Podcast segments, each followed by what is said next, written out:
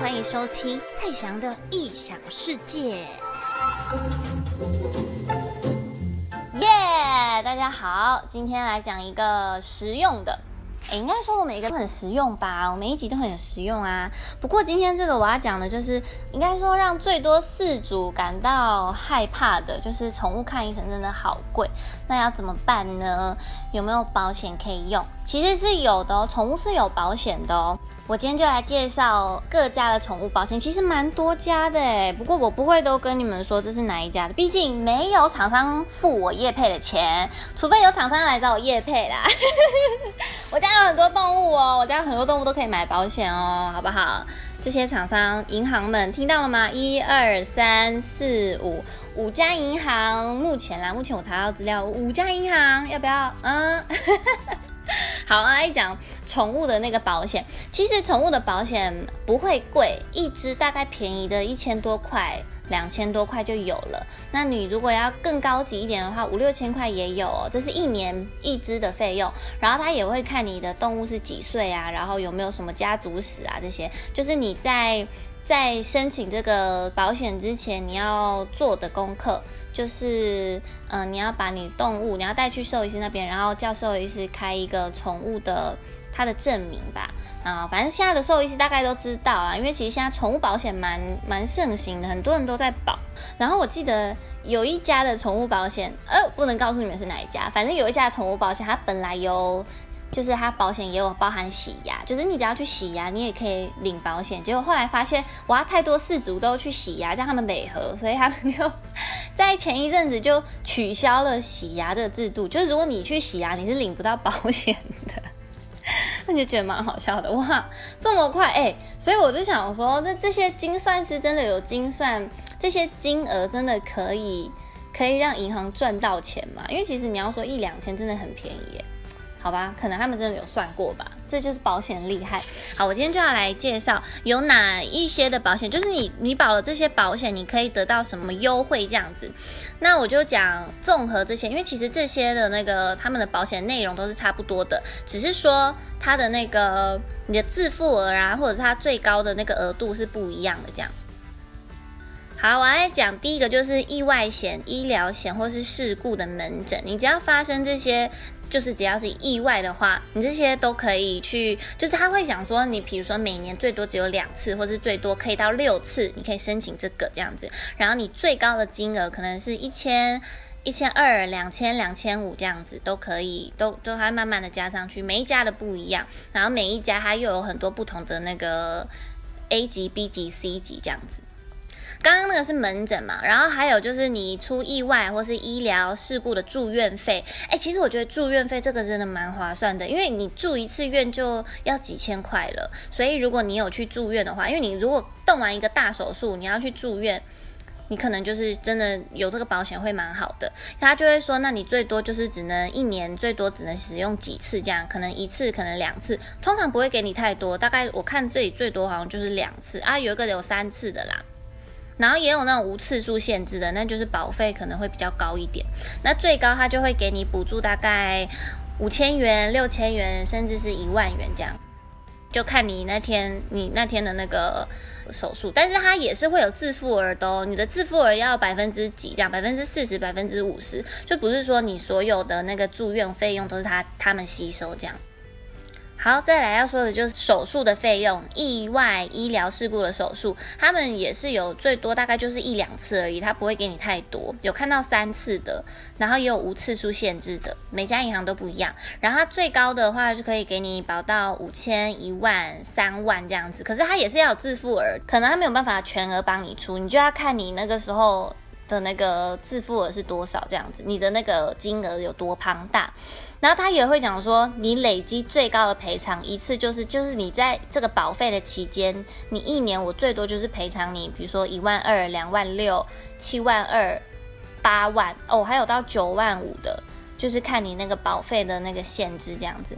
诶，这还蛮可爱的。他说他还有计数的费用，寄宿就不是宠物医院，它其实就是那种宠物宠物旅馆。那寄宿还蛮好的，就是我我还蛮常让我家动物去寄宿。那寄宿的话，其实它不是住动物医院，它就是住宠物旅馆。我觉得在那边蛮好的，因为那边环境优美，就有很多玩具还有玩伴，你们可以一起玩这样啊，不是他们可以一起玩。然后这边技术也有，就是说啊，你最多就是十天呐、然后最高就是每天就是给你五百元或一千元这样。但是有些是没有的，有些是没有技术的方案啊，有些是实支实付，你你去住多少，你就跟他申请这样子，然后最高就是两千元之类的，还有丧葬补助。丧葬补助就好了。如果呃不要笑，这个议题不能笑。好，比如说就是你这个狗狗死掉了，那你你可能想要帮它火化，然后火化其实分很多种，你是要单独的火化，还是你要跟大家一起火化？这个费用当然有差距。所以如果你今天已经有这个保险，那你就可以选择比较好的，就是单独火化，然后你还可以把它的骨灰都带回家，这样子就是都是完整，完全是它的骨头，这样不会是别人的。那这边也有那种丧葬补助，但是也也有些是。没有这个选项的，你你自己去看。然后这个我觉得蛮奇怪，就是侵权保险。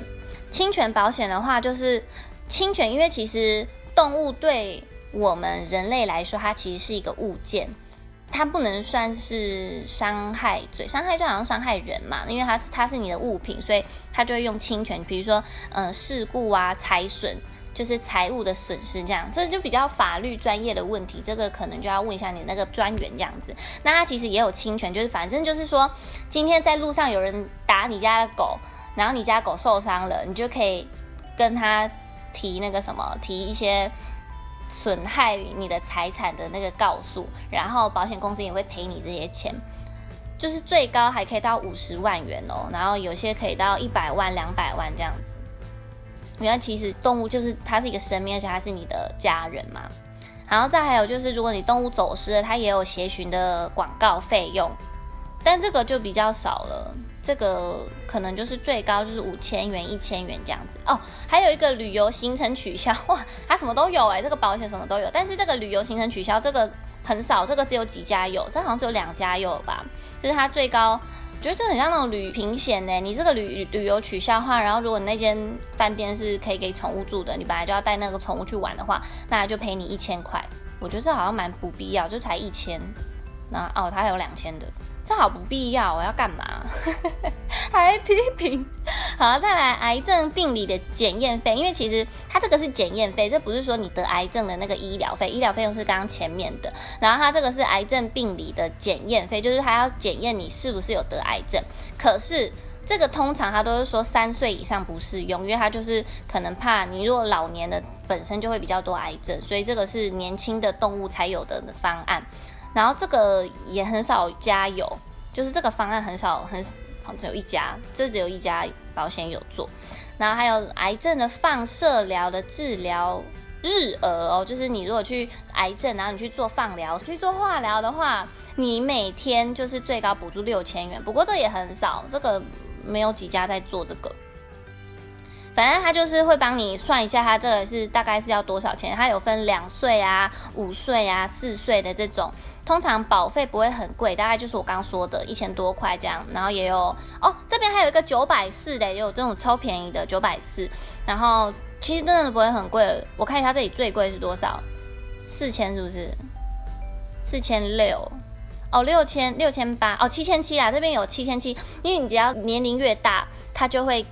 给你比较多的那个保费的，因为他毕竟因为年纪大，你可能就会出了很多意外啊、死亡啊，然后又生病什么的，所以其实我觉得哦，这是正常啦。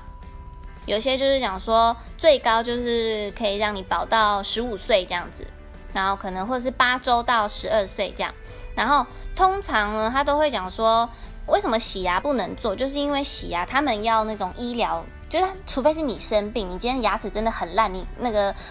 牙周病之类的，然后牙齿都断光光，所以你必须要拔牙，你必须要洗牙，这是一个治疗的项目的话，你才可以请这个赔偿。那我今天洗牙只是为了美观，我牙齿完全没有问题，我只是为了就是预防它蛀牙，所以我去洗牙，那这个就不算在保险之内。这样听得懂吗？其实，其实狗狗的保险我自己个人是没有保。我之前本来要保，只是因为我就就是觉得，嗯，好像又还好还好这样，所以我其实到现在还没有保保险。而且我家有太多动物了，所以各位如果想要找我夜配宠物宠物保险的，请来哟。哎，我们的 podcast 都没有接过夜配，有没有人要来赞助一下我们？我可以帮你们宣传这个宠物保险的部分。